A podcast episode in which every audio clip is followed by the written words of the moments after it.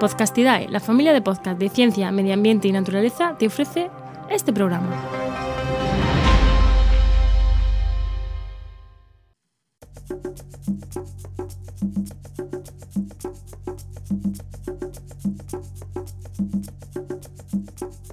Estás escuchando Mentes Covalentes, tu podcast de química y neurociencia, con Hugo Quintela y Clara García.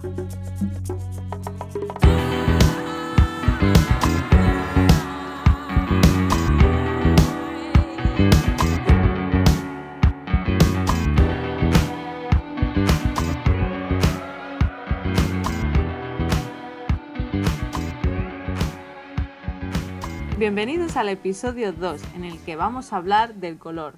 Así que bueno, Hugo, cuéntanos qué tiene un químico que decir sobre el color. Pues muchas cosas, claro, muchas cosas. Mira, en primer lugar, el color no es más que lo que tú percibes que es, pero es mentira. O sea, las cosas en realidad no tienen color, el color es la percepción que tenemos de ellas. Quizá tú nos puedas explicar mejor eso después, pero ahora estoy hablando yo. Así que... sí, luego hablaremos de esto porque, como dice Hugo, el color no está en sí mismo en las cosas, sino que es nuestro cerebro el que lo interpreta. Pero primero vamos a hablar un poco de química. Exacto. Vale, entonces es una interpretación que hacemos de un fenómeno físico, que es la interacción de la luz con la materia. Así que cuando la luz, digamos que choca con alguna cosa, pueden pasar a nivel muy básico dos cosas. Una es que absorba esa luz y otra es que la refleje. Entonces, si la absorbe, digamos, absorbe todo menos el rojo. Bueno, pues como refleja el rojo, tú verás el color rojo. Aunque existen otros procesos de interacción de la materia con la luz, absorción y reflexión son los más importantes para este fenómeno. Pero esto eh, es física, ¿no? Sí, a ver, es un poco física, pero a ver, es que claro, la, química se basa en la física al final. Pero claro, no pasa nada, o sea, aquí aceptamos a todas las disciplinas, ¿no? No vamos a hacer feos a la física. Y puedo ampliar un poco diciendo que, bueno, si nos acordamos, la luz es una onda electromagnética y en realidad las ondas electromagnéticas tienen una energía asociada que puede ser muy distinta. Entonces, dependiendo de esa energía, a ti te puede petar la cabeza o puede ser simplemente que te dé calorcito, ¿sabes? Si te dan, por ejemplo, eso, luz visible, pues notas que te da calorcito, pero si absorbes a lo mejor radiación microondas y te metes dentro de un microondas, vas a acabar explotando. Eh, entonces, la luz visible es un poquito nada más de toda la luz que existe y es la que nosotros podemos ver. Así que es una cosa, estamos limitados, vamos. Puedo hacer un inciso sobre lo del microondas. No queremos asustar a nadie porque ha habido muchos bulos sobre las ondas de los microondas, que si son peligrosas o no. Desde aquí no queremos contribuir a esos bulos. Eh, Hugo se refiere a si te metieras dentro de un microondas. Pero si te quedas de frente no pasa nada, que está aislado. Exacto. y no da cáncer ni nada. Pero no te metas No da cáncer, no pasa nada. Las, las ondas microondas, mm, desde fuera no pasa nada. Exacto. Pero exactamente, si metieras eh, algo dentro, como que ya vemos, se calienta muchísimo, ¿no?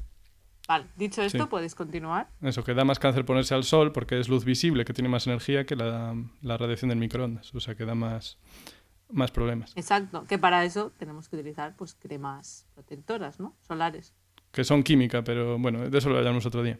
Entonces, ¿por dónde íbamos? Que me pierdo. Bueno, ahora más o menos sabemos qué es el color, un poco. Ya dimos la base, luego igual amplío un poco más, ¿vale? Pero eso, entonces los objetos absorben distintas longitudes de onda, o sea, luces de distinto color y reflejan otras, y por eso nosotros vemos distintos colores. Entonces, eh, la humanidad, que se sepa, porque igual empezó antes, pero que sepamos ahora, empezó a utilizar el color digamos, con fines artísticos o de, expresarse hace unos 30.000 años. Bueno, probablemente algo más, pero las cuevas en las que tenemos las mejores impresiones hechas con distintos pigmentos datan de hace unos 30.000 años, como por ejemplo las de Altamira, esto es el Paleolítico. Entonces, los señores de aquel entonces cogían lo que tenían a mano, que no era gran cosa. Entonces tomaban, por ejemplo, arcillas que encontraban cerca de los ríos, y con ellas pues se ponían a pintar en las cuevas y por ejemplo en Altamira pues pintaban bisontes, ciervos y también figuras humanas. Y la verdad que no sé si visteis las pinturas, pero o sea, están mejor de lo que uno esperaría de hace 30.000 años. de verdad que están muy bien hechas. Y jugaban también con el relieve de la cueva. Bueno, pues estas arcillas eh, lo que eran eran básicamente óxidos de hierro. Entonces eso es Fe2 o 3, pero bueno, no es importante la forma.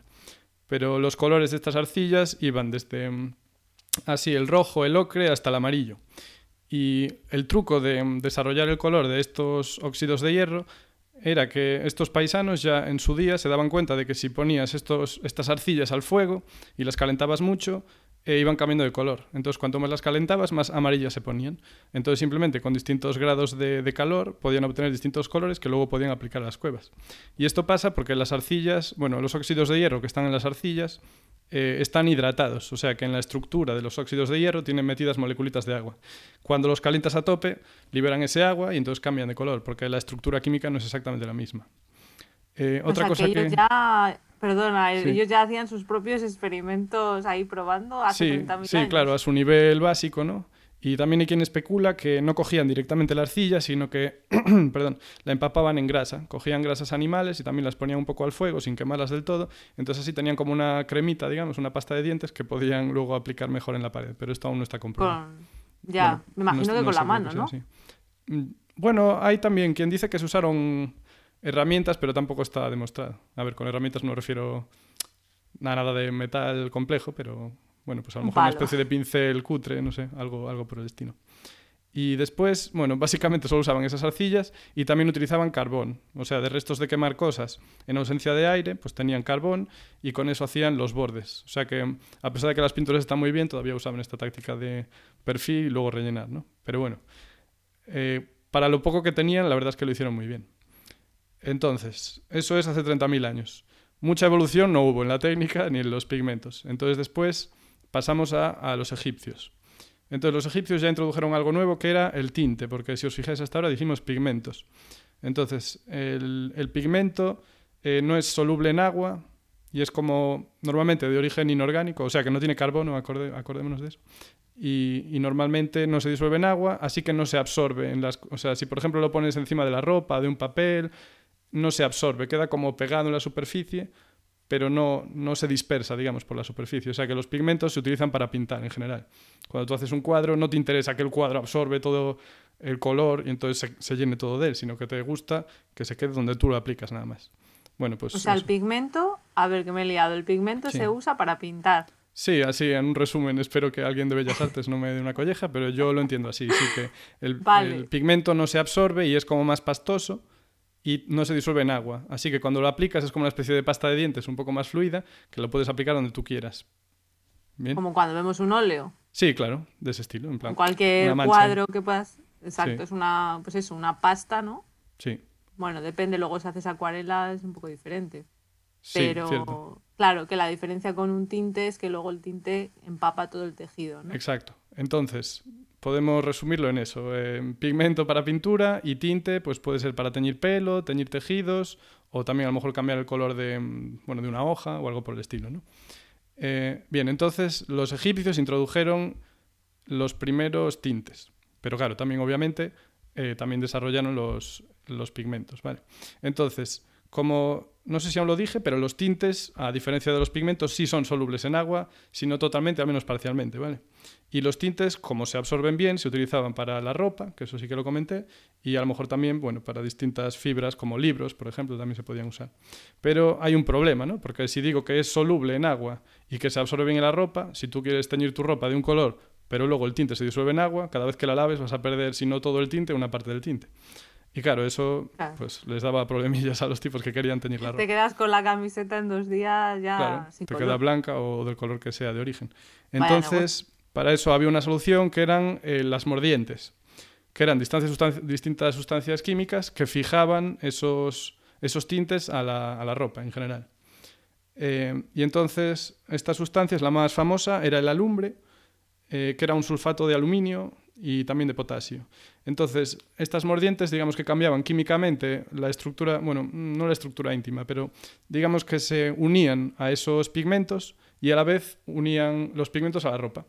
O sea, digamos, imagínate que está ahí la moleculita de pigmento flotando. Entonces le pones alrededor esas sales de aluminio y, esas, y esa nueva bola que se forma se queda pegada a la ropa. Así que luego lo lavas y no se va, o se va muy poquito. Y además de... Sí, además de sales de aluminio, también se utilizaban de otros compuestos, como de estaño. Y después había trucos así más caseros que consistían en usar orina concentrada. Porque esto también, bueno, jugaban con el pH, ¿no? El ácido base, y entonces a lo mejor al... Bueno, eso modificaba parcialmente la molécula, creaba sales donde no las había, y entonces así se podían fijar mejor a la ropa. Pero claro, luego si lavabas con un poquito de ácido, igual también se te iba. Pero luego te olía la ropa, pis. No, no, en realidad no. Después no, porque las partes que igual podían oler luego se lavaban, eso sí que se iba. Ah, o sea que igual, a lo mejor te olía la primera semana, pero luego ya bien. no pasa nada, solo es la primera semana. Bueno, entonces los egipcios estamos hablando de hace unos 4.000 años, ¿vale? Porque antes eran 30.000, para que nos ubiquemos un poco.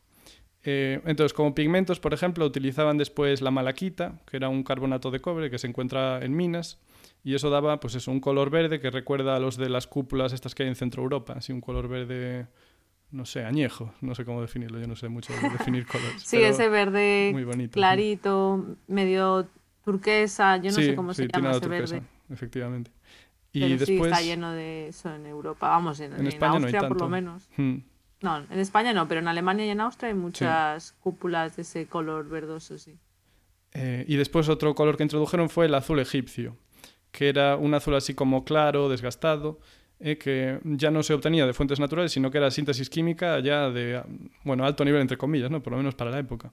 Entonces lo que hacían es que cogían em, unos también minerales de cobre, los bueno, unos óxidos de cobre, que venían de la tenorita, que es otro mineral que encontraban en minas. Porque claro, si comparamos a, a, los tipos de las cuevas con un, ¿sabes? un imperio que tiene un estado antiguo, digamos, que puede pues, movilizar, ir a minas, organizar proyectos. Claro, esta gente tenía a mano muchas más cosas. Entonces igual venían, oh, esta piedra tiene color.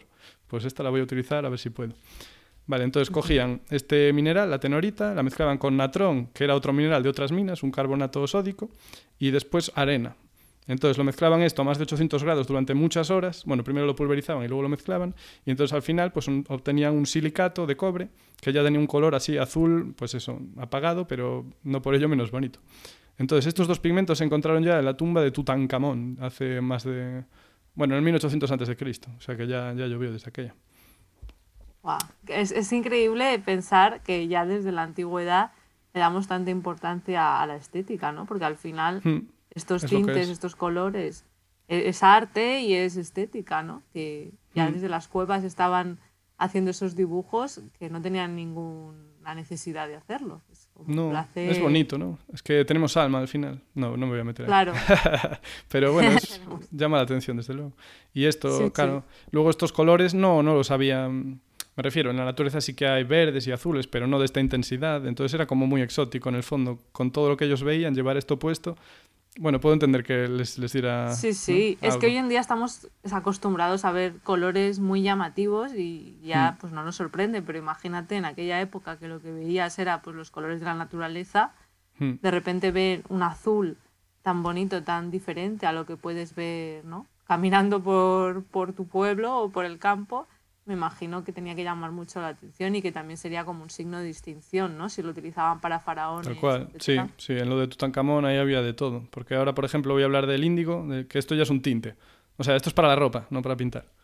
Y bueno, aunque en realidad también se podían hacer pigmentos, pero eran de mala calidad, entonces no se usaban. Bueno, la cuestión que mm, el índigo, volvemos otra vez a registros de más de hace 5.000 años, o sea, del 3.000 antes de Cristo. Eh, se supone que los, egipcios fueron los que introdujeron el índigo, que se sacaba de distintas plantas. Eh, la, mejor planta para sacarlo era el índigo, curiosamente, eh, que daba, digamos, el, tinte más puro. ¿no? se utilizaba para teñir la ropa y además se encontró, adivina dónde, bueno, pues también en la tumba de Tutankamón. Y la, extracción del índigo, pues cogían las hojas, las machacaban y luego las, con, bueno, las machacaban y luego digamos que hacían una especie de té, o sea, ponían esas hojas machacadas y las, las extraían con agua caliente y luego concentraban eso y lo dejaban fermentar. Después dejaban secar eso y tenían como un polvito eh, que no se, no se solubilizaba en agua. Pero después, aquí viene otra vez lo de la mordiente, lo trataban con orina, orina concentrada, que conseguía solubilizarla. Por esto, supongo que por cambios en el pH. Y bueno, y también lo trataban con potasa, no era solo la orina, sino también con potasa. Es que tú imagínate para que se les ocurriera esto, ¿sabes? Que uno dice, pues nada encima. ¿Cómo se les ocurrió? O sea. Prueba y error, ¿no? no, lo de la orina me llama la atención, ¿eh? Porque otro puedo entender, hoy se me cayó tal cosa, pero no sé, lo de la orina. pero la orina, ya, bueno, de hecho la orina, bueno, ha habido también, hasta ahora también mm. hay gente que dice lo bueno que es ponerse orina en la piel cuando no es verdad, pero que hay gente que le da por probar, ¿no? Es algo que tenemos muy a mano. Bueno, puede ser, sí. Jo, pero esto es tan, tan rebuscado. No sé. Bueno, Totalmente. Entonces, después de este tratamiento, el cordón se perdía bastante, pero luego lo dejaban al aire a que se oxidara y ¡pam! volvía a ser azul. Y entonces eh, la podían utilizar de nuevo pues para teñir, para teñir ropa, ¿no? Muy, muy complejo, la verdad, para teñirte unos calcetines. Eh, otro, otro tinte que introdujeron fue el rojo kermes, que este eh, venía de unos, unas cochinillas. Entonces, a lo mejor veían que había una plaga de insectos, pero decían, joder, qué color más bonito tienen estos bichos. Porque las hembras les sale como un. Bueno, se vuelven como una especie de perlas de color rojo muy intenso, sobre todo cuando están preñadas, según parece. Y bueno, a esto lo que se les ocurrió no fue tan original. Dijeron, pues vamos a coger un puñado y los vamos a hervir. Tal cual. Claro, eh, pues eso, cogían todo lo que podían y los machacaban, lo hervían, entonces así se iba todo lo que no era importante y se les quedaba todavía el color rojo. Y esto sí que lo tenían que fijar con mordiente, con alumbre, y bueno, igual que el índigo. Eh, para obtener... los ¿Perdón? Perdón. ¿Eso también los egipcios? Sí, los egipcios. Es que eran muy prolíficos los tipos. ¿eh? También tuvieron mucho tiempo, porque claro, estamos hablando de 4.000 años casi de civilización, entonces ya. les dio tiempo a inventar mucho. Y un kilogramo de este tinte requería 150.000 insectos. Así que era un poco, un poco caro ¿no? de, de hacer. Aunque insectos igual tenían de sobra, pero bueno. No sé si Ya, pero no daba para todos, ¿eh? ese color tan bonito, ese rojo no daba para todos. Y del, del, insecto kermes provienen las palabras carmesí y, y carmín, Anda, no sabía. Los egipcios. Qué bonito, sí. Un poco de etimología también. Y también, la verdad es que lo usaban los antiguos indios también para teñir seda. Y, mm, y también se utilizó en los tiempos romanos. Y después eh, los españoles, cuando descubrieron América, pues vieron que allí también había un color rojo, un color rojo muy bueno y que al final este venía de otra especie de cochinilla azteca, pero era mucho más fácil extraer el color y era más intenso. Entonces, digamos que llevó al declive de este tinte. Claro, o sea que no fueron los únicos los egipcios ¿eh? en sacar este color tan bonito. Esto los aztecas ya también tenían de, rojo cosas. Eh, la verdad que todo esto está un poco centrado en la civilización occidental. Bueno, otro día quizá podemos dar un repaso más al tema oriental. Eh, claro, sí, porque también había muchos colores ¿no? En, en, la India y también hemos dicho eso, las civilizaciones mm. aztecas, o sea que hoy nos estamos centrando más, bueno, en la zona más cercana a nosotros. sí, que nos queda más a mano. Bueno, que Egipto tampoco está tan al lado, pero bueno, sí. ya, bueno, pero no sé, supongo que estamos más vinculados a ellos, ¿no? Porque en el siguiente capítulo, los romanos y los griegos, ¿vale? Ellos bebieron ¿Ah, mucho de, sí, de los egipcios, o sea, casi todo lo que usaban lo aprendieron de los egipcios para tintes y colorines. Eh, ah. Entonces, una cosa que me llama mucho la atención es que introdujeron los, eh, los griegos el violeta de tiro, que luego los romanos lo llamaron púrpura imperial, ¿vale? Y bueno, para que veamos que se sacaba cada cosa de, de, un sitio más raro que el anterior, eh, este salía de unos moluscos que había pues, en, digamos, en aguas cercanas a, a la costa. Y entonces estos bichos, pues cuando se sentían atacados o cuando atacaban, eh, sacaban un, un, color morado muy intenso. Bueno, generaba una sustancia morada. Y la leyenda dice que Hércules iba un día paseando por la playa con su perro y entonces su perro se puso a jugar, jugar entre comillas, con uno de estos moluscos, porque para el molusco no creo que le parecía un juego. Y la cuestión que se dio cuenta Hércules de que tenía la boca llena de, color morado. dijo, hmm, de aquí voy a sacar una industria. Bueno, y entonces eh, la técnica para extraer este pigmento era, había dos opciones. Una era simplemente irritar al molusco, en plan, no sé, pincharlo con un palo, y entonces el tipo, ah, y echaba este tinte. Y otra opción era simplemente coger todos los bichos que encontraras y también matarlos, hervirlo y a tomar por saco. y así. Y eso era lo que se usaba. fácil. Sí, lo otro en el fondo era renovable, ¿sabes? Igual les, generabas estrés, pero joder. Y la cuestión que otra vez hacían falta 12.000 de estos moluscos para obtener solo 1,4 gramos de tinte. Antes era un kilo. Pero 12.000. Sí, 12.000. Matar a 12.000 para obtener 1,4 gramos. Que eso no daba ni para teñir, no sé, ¿sabes? Una estola de, de las pequeñas. Ya, es que si hubiéramos seguido así, pues imagínate, hubiéramos extinguido un montón de animales y de plantas y de todo. Sí, en la historia de los tintes, la verdad es que hay mucha, o sea, mucha historia de barbarie humana de extinguir cosas. Luego veremos otro ejemplo. Eh, pero gracias a los tintes sintéticos, pues ya no hay que hacer esas burradas, ¿no? Bueno, entonces como este tinte era tan caro, luego los romanos lo usaban solo para la ropa del emperador romano, de ahí que sea púrpura imperial. Entonces era la única persona que se podía permitir llevar eso, era un símbolo de poder muy importante. Y algo que... ¿Perdón?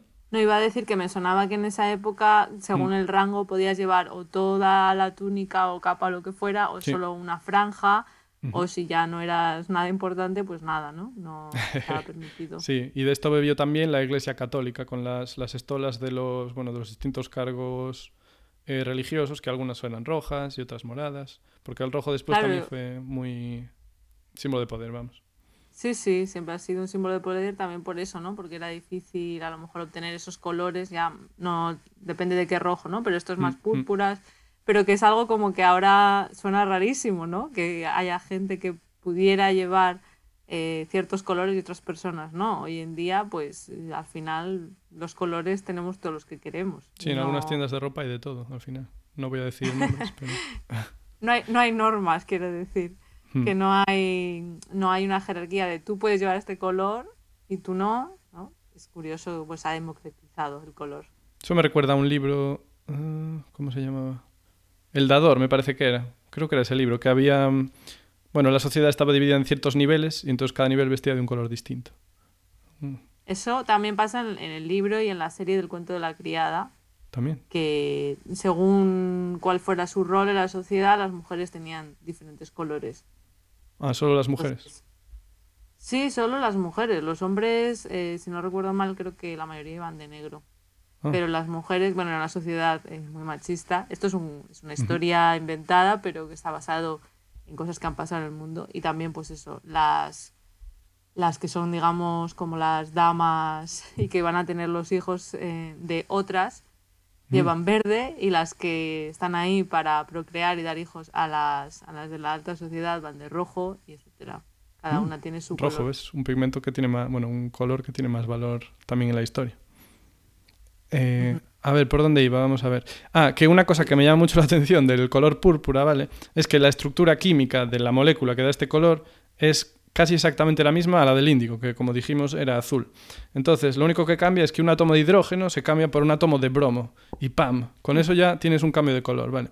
Y esto, a ver si consigo explicarlo bien, ¿vale? Es porque, bueno, antes dijimos, se puede absorber o se puede reflejar, ¿no? La radiación. Pero ¿de qué depende? Porque, claro, ¿por qué unos absorben un color y otros otro?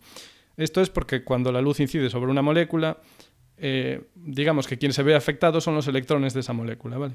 Entonces voy a hacer una analogía un poco cutre o no sé. Digamos que los electrones, bueno, la molécula sería un estadio de fútbol y los electrones serían los jugadores de fútbol, ¿vale? Entonces, digamos que cuando la molécula está tranquilita, sus electrones pues están también tranquilitos, están ahí. Entonces los podríamos comparar con los jugadores de tercera regional, ¿vale? Que están ahí, se mueven despacio, están gordos, fuman y entonces eh, luego viene la luz, que podría ser el Espíritu Santo, por ejemplo, y entonces les ilumina las cabezas, ¿no? Y entonces estaban tranquilos, pero ahora, pam, se vuelven unos genios del fútbol, corren, no sé qué, y entonces ascienden a una división superior, que podría ser pues la primera división, ¿vale? Entonces, como menudo ejemplo. ¿eh? La cuestión... El Espíritu Santo en un podcast de ciencia, pero es una metáfora. Sí, entonces la cuestión es que eh, para que esos electrones absorban esa luz, tienen que estar en una determinada liga, ¿vale? Porque si no están, por ejemplo, en segunda regional, esa luz no les va a afectar. Pero, o sea, exacto, los que están en segunda regional, por ejemplo, igual van a absorberte el color rojo y entonces van a ascender a primera, ¿vale?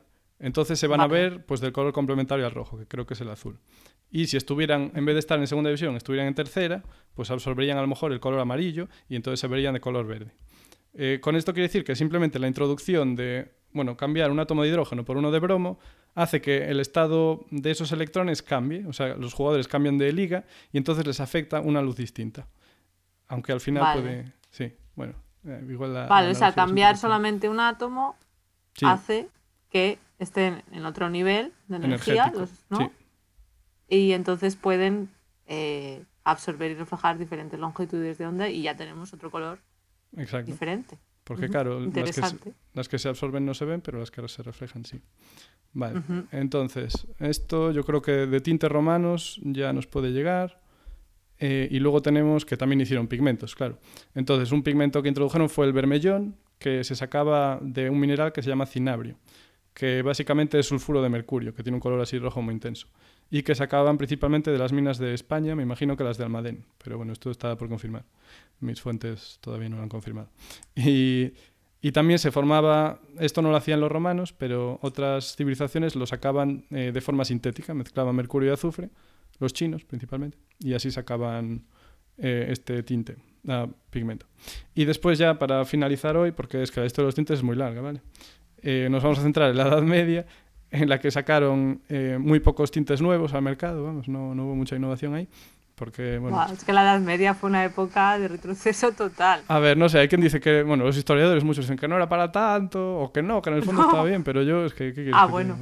a ver, la gente que sepa de historia a lo mejor dirá... Pues sí, sí, no, sé. Sí, pero joder, con todo lo que había habido anteriormente hmm. en, estos, estas culturas, dices, hostia, pues un poco para atrás, ¿no? Sí, pero bueno, lo que hicieron sí fue perfeccionar mucho las técnicas para, eh, para teñir y también para hacer cosas a gran escala, porque bueno, no sé, se hizo un poco de industria, ¿no? De esto de aprovechar, yo qué sé, el agua de los molinos, o sea, bueno, el agua para hacer pequeñas factorías. Entonces, bueno, me voy a centrar en la brasilina. No estoy seguro si dice brasilina o brasilina, porque yo lo veo con Z escrito. Nunca lo he oído. Yo lo diría con S, porque al fin y al cabo parece ser que le dio el nombre a Brasil. Eh, bueno, ah. quizá no la sustancia, pero el árbol de la que se extraía, que era el palo de Brasil, se llamaba. Que digamos que subespecies de este árbol ya estaban en países asiáticos, pero luego cuando los portugueses se metieron ahí duramente en Brasil, se dieron cuenta que estaba llenísimo de este árbol. Entonces, de este árbol se podía coger el núcleo, digamos, o sea, lo más, la parte más interna de la madera, y esta tenía ya un color así rojizo. Entonces, luego de esto hacían un serrín, lo extraían con agua, y de ahí sacaban ya un tinte rojo, que estaba, eso, eh, basado en la sustancia, bueno, en la molécula de brasilina.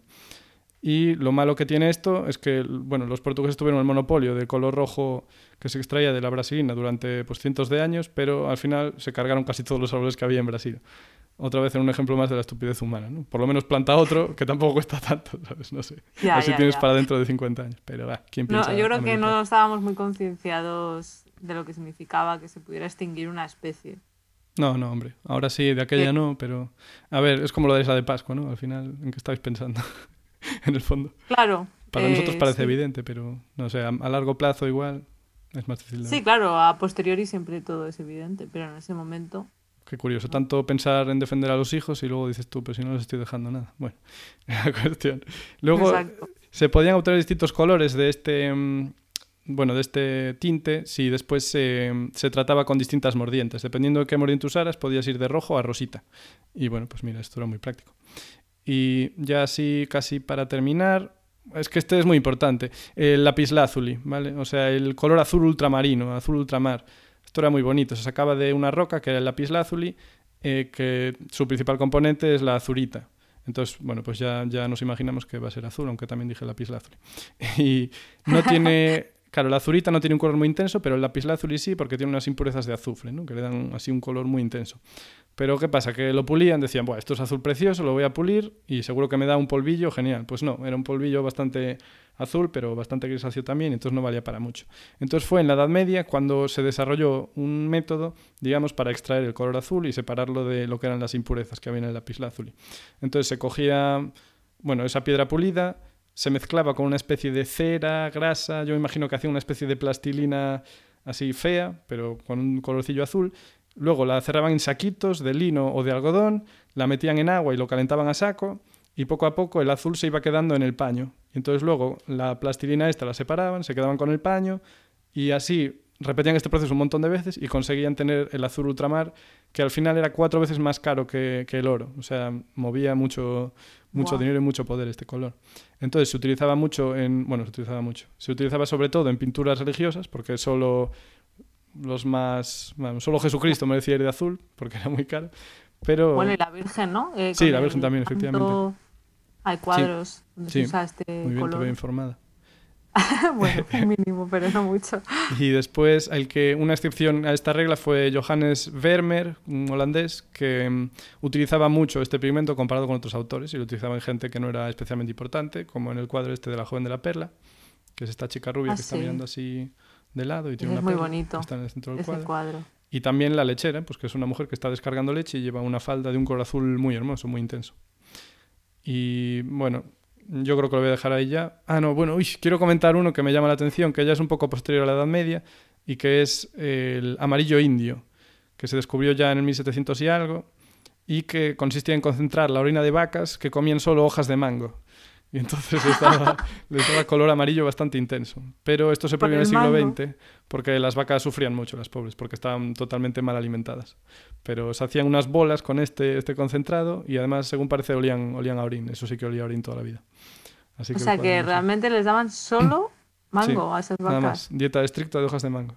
Pero claro, la vaca era un animal sagrado, así que los indios al final dijeron que no, porque eran los británicos los que más explotaban esto. Ah, vale.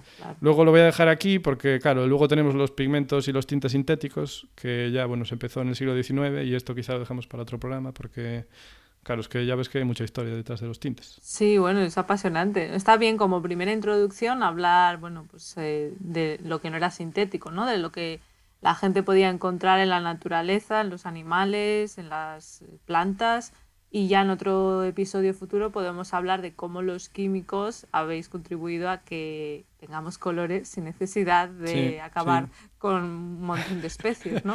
que creo que también es muy importante. Sí, bueno, bueno pues muchas gracias, Hugo, por esta introducción a, los tintes y a, los pigmentos. ¿Y tú qué nos, qué nos puedes contar a ver del color? Un punto de vista más bueno, pues, neurocientífico. Sí, más neurocientífico. El color, bueno, como ya hemos empezado antes diciendo, ¿no? Las cosas no tienen color en sí, los colores no están ahí, sino que es nuestro cerebro el que los interpreta. Y eso es porque dentro de nuestro ojo hay unas células fotorreceptoras que interaccionan con esa luz y responden a ella y lo que hacen es convertir esa energía de la luz en energía eléctrica que luego lleva al cerebro. Así que como veis, pues el cerebro tiene mucho que decir en esto del color y en concreto podemos ver colores y no solamente luces y sombras, como si fuera una película de blanco y negro, porque tenemos unas células llamadas conos que se encuentran en nuestras retinas. No sé si te suenan, Hugo. Sí, los conitos, que tienen forma de los cono. Los conos. Sí, eso se estudia, no sé si es en primaria o en secundaria, pero los conos y los bastones. Hmm. Pues exactamente, los humanos tenemos eh, tres tipos de conos los que son sensibles a la luz roja, los que son sensibles a la luz azul y los que son sensibles a la luz verde. Oh. Esos tres. Y con esos tres ya podemos hacer combinaciones varias. Entonces, ¿qué es lo que pasa? Pues que esa información eh, de los conos pasa luego a otro tipo de células que están también ahí en el ojo y de ahí ya pasa al cerebro. Y al cerebro no a cualquier sitio, pasa a la corteza visual, que es la que está en la parte posterior del cerebro. Sí, nos lo dijiste en el anterior capítulo. Exacto, lo comentamos, que está como por la zona de la nuca. Nuestra primera referencia al pasado. Has visto, ya está, ya estamos empezando. Como dijimos en el episodio 1, exacto.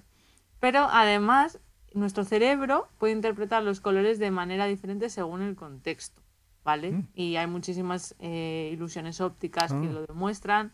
Si lo miráis en, YouTube, por ejemplo, pues hay, hay, muchas demostraciones con los cubos estos de Rubik, ¿no? Se llaman. Y dependiendo de la sombra, cómo se pinte y tal, puede parecer que son diferentes colores, pero es el mismo, ¿vale? ¿Y por qué es tan burro el cerebro?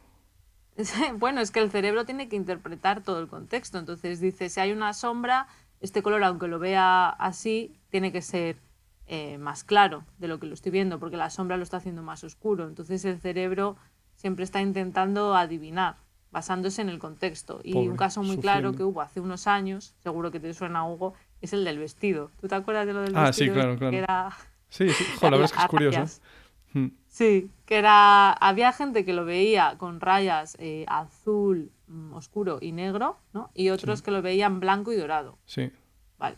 Pues esta foto lo que pasaba es que estaba hecha de muy cerca y los colores tampoco eran muy claros, entonces daba lugar a confusión y se podía interpretar de diferente manera. ¿Y qué era? Al final, ¿qué era? ¿Se supo? bueno, se supo que eh, depende de cómo tu cerebro lo interpreta. O sea, dos personas viéndolo en el mismo dispositivo, porque también primero se especuló que si era porque cada ordenador o cada móvil pues, tenía el brillo diferente y tal y cual, pero tú te puedes poner con un amigo al lado mirando lo mismo y podéis verlo diferente.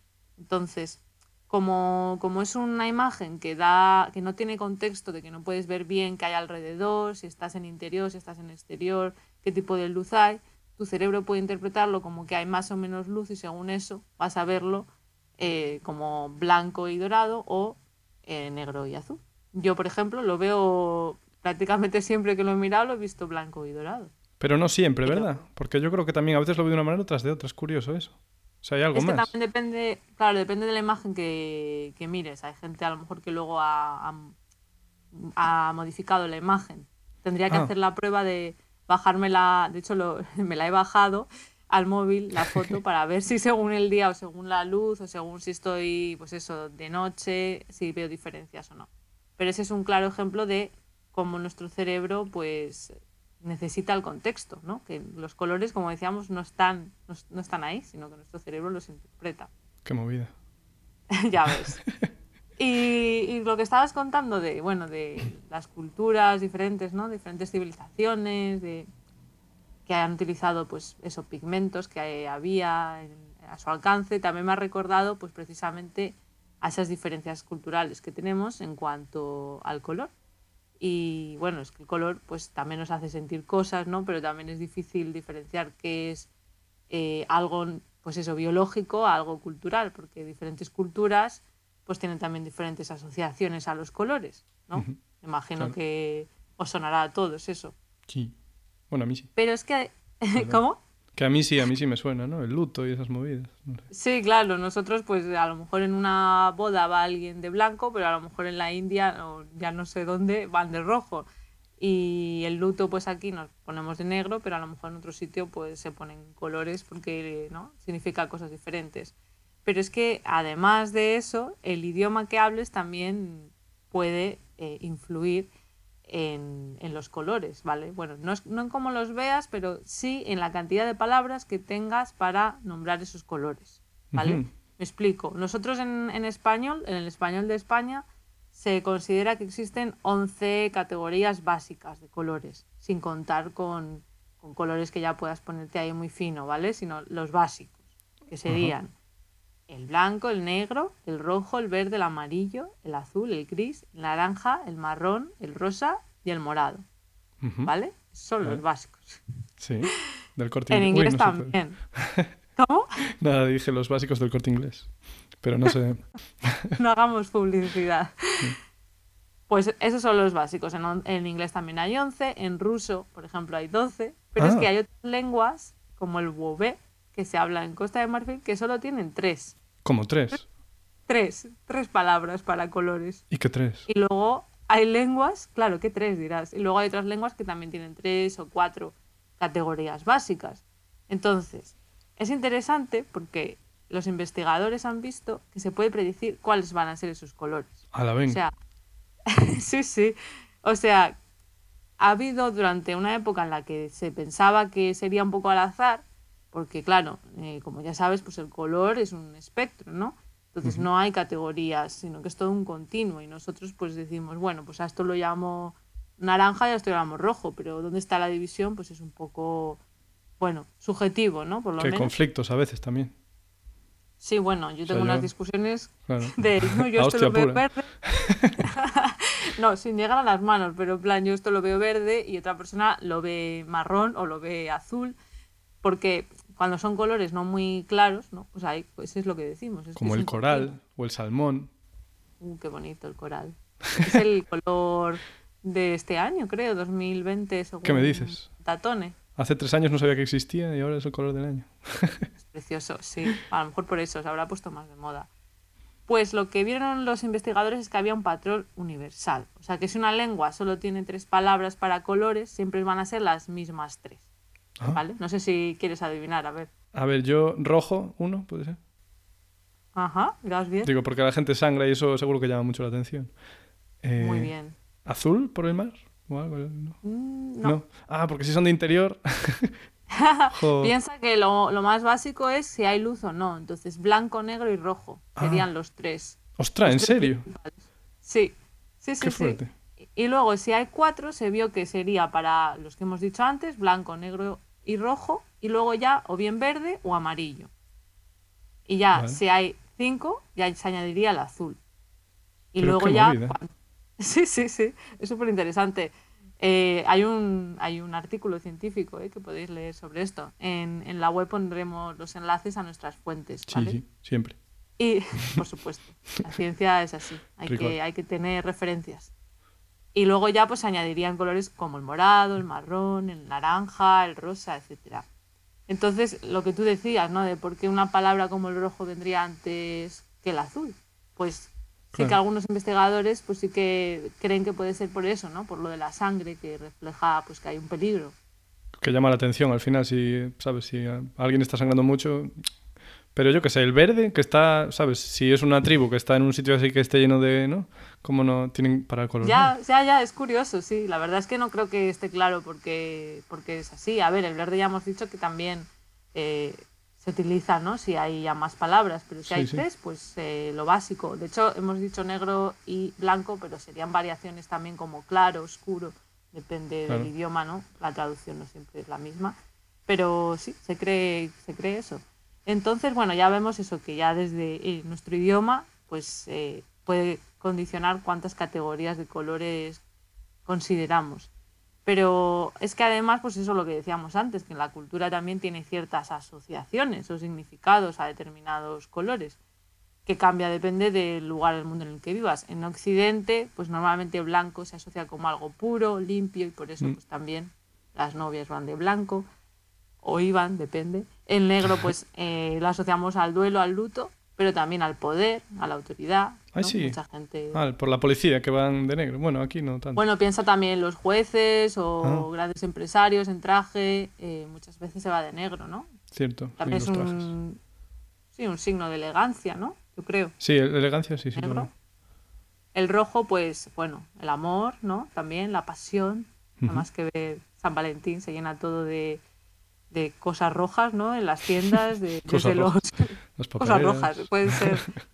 Bueno, hay desde corazones que son para adornar hasta las cajas estas de bombones, ¿no? Muy rojas.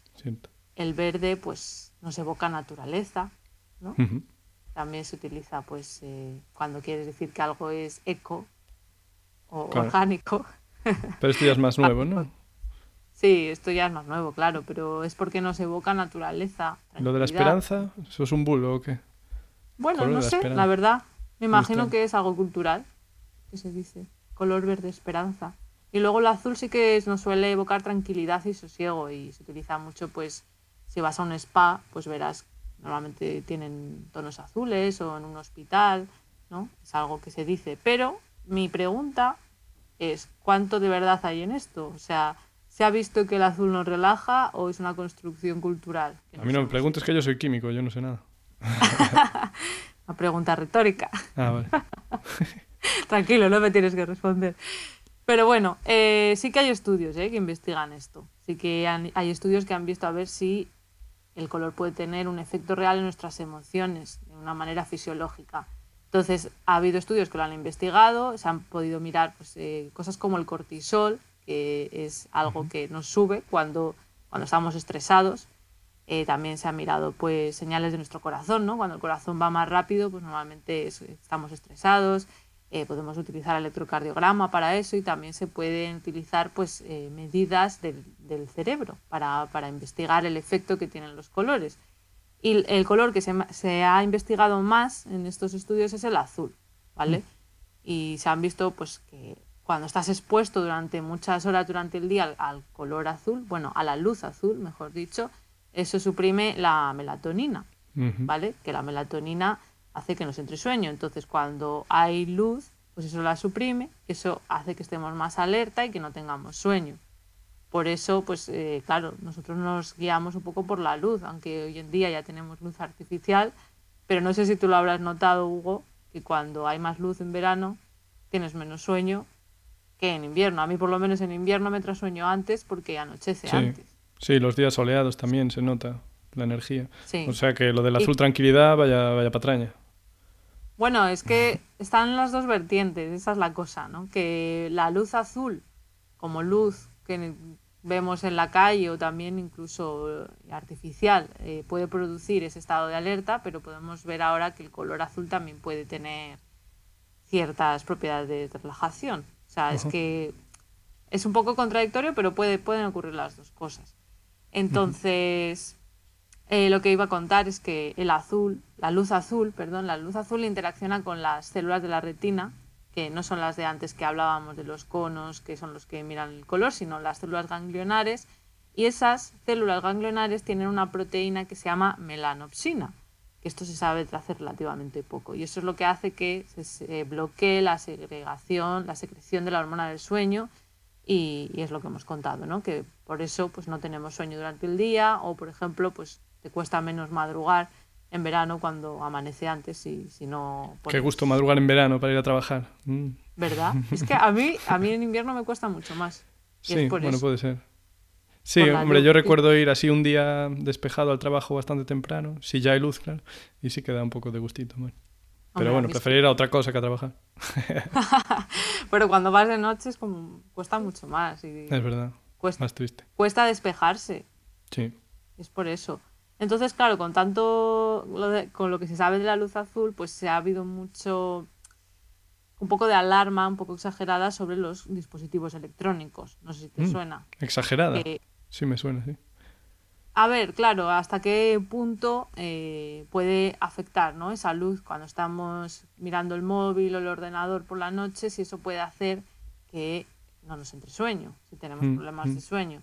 Entonces sí que podría ser pero también hay que tener en cuenta que hay otras cosas, o sea que a lo mejor aunque te pongas un filtro amarillento de estos para que la luz no sea tan azul y que sea más rojiza, hmm. si estás con Twitter o con cualquier red social y estás ahí muy metido dándolo todo cosas, claro, o vídeos, a lo mejor eso, aunque te bloquees la luz azul, no te va a permitir estar en un estado ya más relajado, reposado antes de ir a dormir y que hay otras cosas pues como nuestra alimentación, el ejercicio físico, lo que hayamos hecho unas horas antes de ir a dormir, también son importantes. Lo entiendo. Ya hablaremos en otro capítulo de esto, que es muy interesante. Sí, eso también. Entonces lo que decías tú, ¿no? Que, vaya patraña con lo de la relajación y la luz azul. Pues, pues no, porque también se, ha, se, ha, visto, se ha visto cosas, se ha visto. Voy a ir a los se han visto cosas. más. Se ha visto cosas, sí. Como los catalanes que hacen cosas. Por ejemplo, voy a contar, a ver, un estudio que se hizo en 2017 en la Universidad de Granada. En este estudio se utilizó una medida eh, de ondas cerebrales, ¿vale? Para mirar el estrés. Porque esta medida, pues, es más rápida, o tiene una resolución temporal mm, mejor que el ritmo cardíaco. Entonces, pues utilizaron esta medida y lo que hicieron fue coger a 12 personas y las pusieron en dos grupos, ¿vale? para, para poder comparar. En ciencia siempre si haces un experimento tienes que tener dos grupos, ¿no? Normalmente para comparar. Entonces, les sometieron durante seis minutos a una sesión de estrés. Oh. Una sesión de estrés, ¿qué será? Claro, pues no, nada, nada muy dramático. Palizas indiscriminadas. No, un estrés mm, relativo. Resulta que a la gente tener que hacer operaciones aritméticas difíciles le pone nerviosa. O sea, a ti te empiezan a hacer como la calculadora humana, de saber y ganar. Coseno de Q. pues la gente se pone nerviosa, ¿vale? Entonces, después de esa sesión de seis minutos, eh, tenían una sesión de relajación. Entonces iban a una sala que había un cojín, se sentaban ahí y en un grupo primero iban a la habitación con una luz azulada y en el otro grupo iban primero a la luz blanca, a la sala con luz blanca y luego se cambiaban. O sea que los dos iban a las salas, pero uno primero a la de azul y otro a la blanca. Así que vieron que la luz azul aceleraba el proceso de, relajación comparado con la luz blanca, ¿vale? O sea, hmm. unas tres veces más rápido era. En un minuto más o menos ya tenían. Sí, en un minuto ya estaban relajaditos, comparado con tres minutos y algo, que era si iban primero a la de la luz blanca. Así que y de hecho esto de la luz azul eh, también se había probado en Japón. En Japón se habían puesto, se han puesto lámparas azules en muchas estaciones de tren para intentar, atención, reducir el número de suicidios. ¿vale? ¿Y, qué, tal?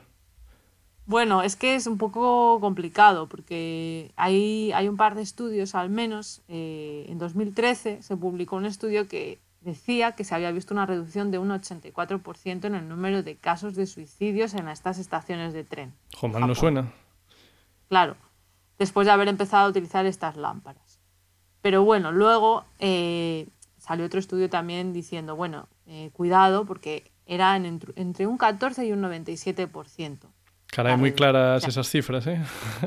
Claro, la media es un 84, pero podía variar muchísimo. Entonces también hay otros factores que, es difícil controlar, saber si también durante el día esas lámparas hacen efecto o no, si el efecto puede ser mayor al principio de que las pusieran y después de un tiempo pues la gente ya se acostumbró a esas lámparas o no, etcétera. Entonces, bueno, puede hacer algo, pero tampoco hay que pensar, que esa es la, mágica, ¿no?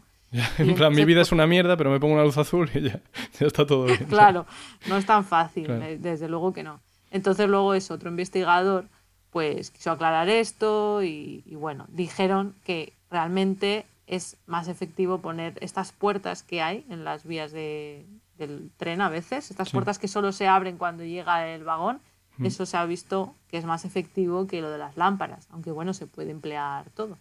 Ah, espera, no entiendo. O sea, poner puertas que solo no entiendo. Son, son como unas barreras, son unas una especie de valla. Ah, ah, vale, sí, o sea que no te puedes tirar a la vía, básicamente. Sí, básicamente es poner una barrera física. Las barreras físicas eh, se ha visto que, que hacen ah. más que, que, poner luz, lo que pasa es que se puede combinar todo, ¿no? Pero, estas, o sea, vamos a ver, ¿es que se pone vallas para que no pueda saltar a la vía fácilmente? ¿O...? ¿O es que está cerrado y es imposible? Porque yo vi en otros metros, en Copenhague, por ejemplo, no podías acceder a la vía. Solo podías entrar al vagón porque estaba todo cerrado y solo, ¿sabes? Solo se abría la puerta. Es lo que estás diciendo. Claro, cuando llega, sí, sí, esas me refiero, las que cuando tú solo, cuando llega el tren, ¿no? El vagón del metro del tren, se abre el cachito que te permite entrar. Claro, claro. Pero así claro que no te vas a suicidar en el metro, claro, porque no puedes. Claro, pues que esto es más efectivo. no, claro, claro. Es poner cosas efectivas, eso es más efectivo que poner luces azul. Pero bueno, eh, más allá de este tema, también quería comentar eh, que también puede hacer un efecto en los colores en sí, en cómo sentimos el dolor, por ejemplo, o cómo un medicamento nos afecta, ¿vale? Vale, por ejemplo, en un estudio se administró un estímulo doloroso en la piel de voluntarios después de haberle enseñado diferentes colores en una pantalla y se vio que la intensidad de ese dolor se percibía mayor después de haber visto el color rojo, comparado con otros colores como el verde y el azul. Toma ya, peligro, ¿no? Que decías antes. Sí, sí, como que nos pone más en alerta. De hecho, a ver, esto, claro, cuadra con lo que se cree, pero bueno, también habría que replicarlo y ver si hay más estudios sobre eso. Y luego sobre las pastillas que comentaba también, pues es que cuando nosotros nos tomamos un medicamento nos hace efecto como ya sabréis, pues porque tiene una formulación química ¿no? que hace un efecto, pero no solamente eso es lo que influye. También hay otros factores que pueden influir, como las expectativas que tenga pues, el paciente en cuanto al beneficio esperado al tratamiento. Entonces, pues dependiendo de, por ejemplo, la reputación que tenga el doctor al que vamos, o el modo de administración del tratamiento, o el color, pues eso nos puede hacer que nos funcione de una manera u otra, que pueda cambiar un poco. ¿De la pastilla o del médico? la pastilla. Entonces, eh, por ejemplo, en un artículo de 1996, que era un artículo de revisión, o sea, que estaban mirando a ver qué se había hecho ya en otros estudios y lo recopilaron todos, miraron esto a ver, a ver qué se sabía, ¿vale? A ver si los, los diferentes colores de la pastilla o de la cápsula pues podían producir diferentes efectos, aunque fuera la misma. Y entonces lo que hicieron fue dividir a los medicamentos en dos tipos, así generales, ¿vale? Los que investigaron, los que afectaban, eran todos que afectaban al sistema nervioso central y unos eran medicamentos sedantes y otros eran antidepresivos. Y bueno, la conclusión de este estudio fue que en general el verde y el azul tenían efectos más sedantes, mientras que el rojo y el naranja tenían un efecto más estimulante, que también va, pues sí, de acuerdo a lo que a lo que se cree, ¿no? Por la cultura. Pero bueno, ya te digo que esto es un estudio de 1996 que ha llovido mucho y que habría que ver más. Que aún no, había, aún no había salido Matrix, ¿no? que le daban a elegir entre la pastilla roja y el azul. ¿No había salido Matrix? ¿De cuándo es Matrix? Del 2000. Uy, no sé, ahora ah, ya no estoy seguro. No, sí, sí, será posterior. Que es que yo Matrix vi una nada más y me quedé medio... La buena, la primera, ¿no? Supongo. La primera. Bien, bien. Sí. No, está bien, está bien. Joder, un montón. Sí, no, lo de la pastilla, es verdad. La pastilla azul y la roja eso luego, bueno, ha trascendido a la cultura popular, ¿no? Siempre se dice. Claro, por eso igual él pensó que la roja le iba a dar, ¿sabes? Le iba a excitar, entonces le iba a llevar a un mundo nuevo y la azul se iba a quedar en el mundo de Matrix. La verdad es que no recuerdo cuál era cuál. No hagamos spoilers, por si acaso. No sea que haya alguien que no haya visto Matrix y diga, ¡guau! Me lo has desvelado todo, Hugo, maldito seas. Perdón. Bueno, es al principio. Perdón. Pues hasta aquí era lo que quería contar yo un poco sobre el cerebro. Hay mucho más que se puede hablar del cerebro y el color, pero bueno, nos hemos hecho un poco la idea, pues eso, de cómo percibimos el color, de cómo la cultura afecta a, incluso a las palabras que tenemos para los colores. y cómo puede afectar a nuestras emociones. No sé si tú quieres añadir algo más de este maravilloso mundo del color. De, este maravilloso mundo de nuestro podcast, yo eh, no, realmente dije prácticamente todo lo que quería decir, así que lo podemos dejar por hoy ya. Hasta aquí el programa de hoy, entonces ya sabéis que el programa sale cada dos semanas los jueves. Hasta la próxima. Adiós.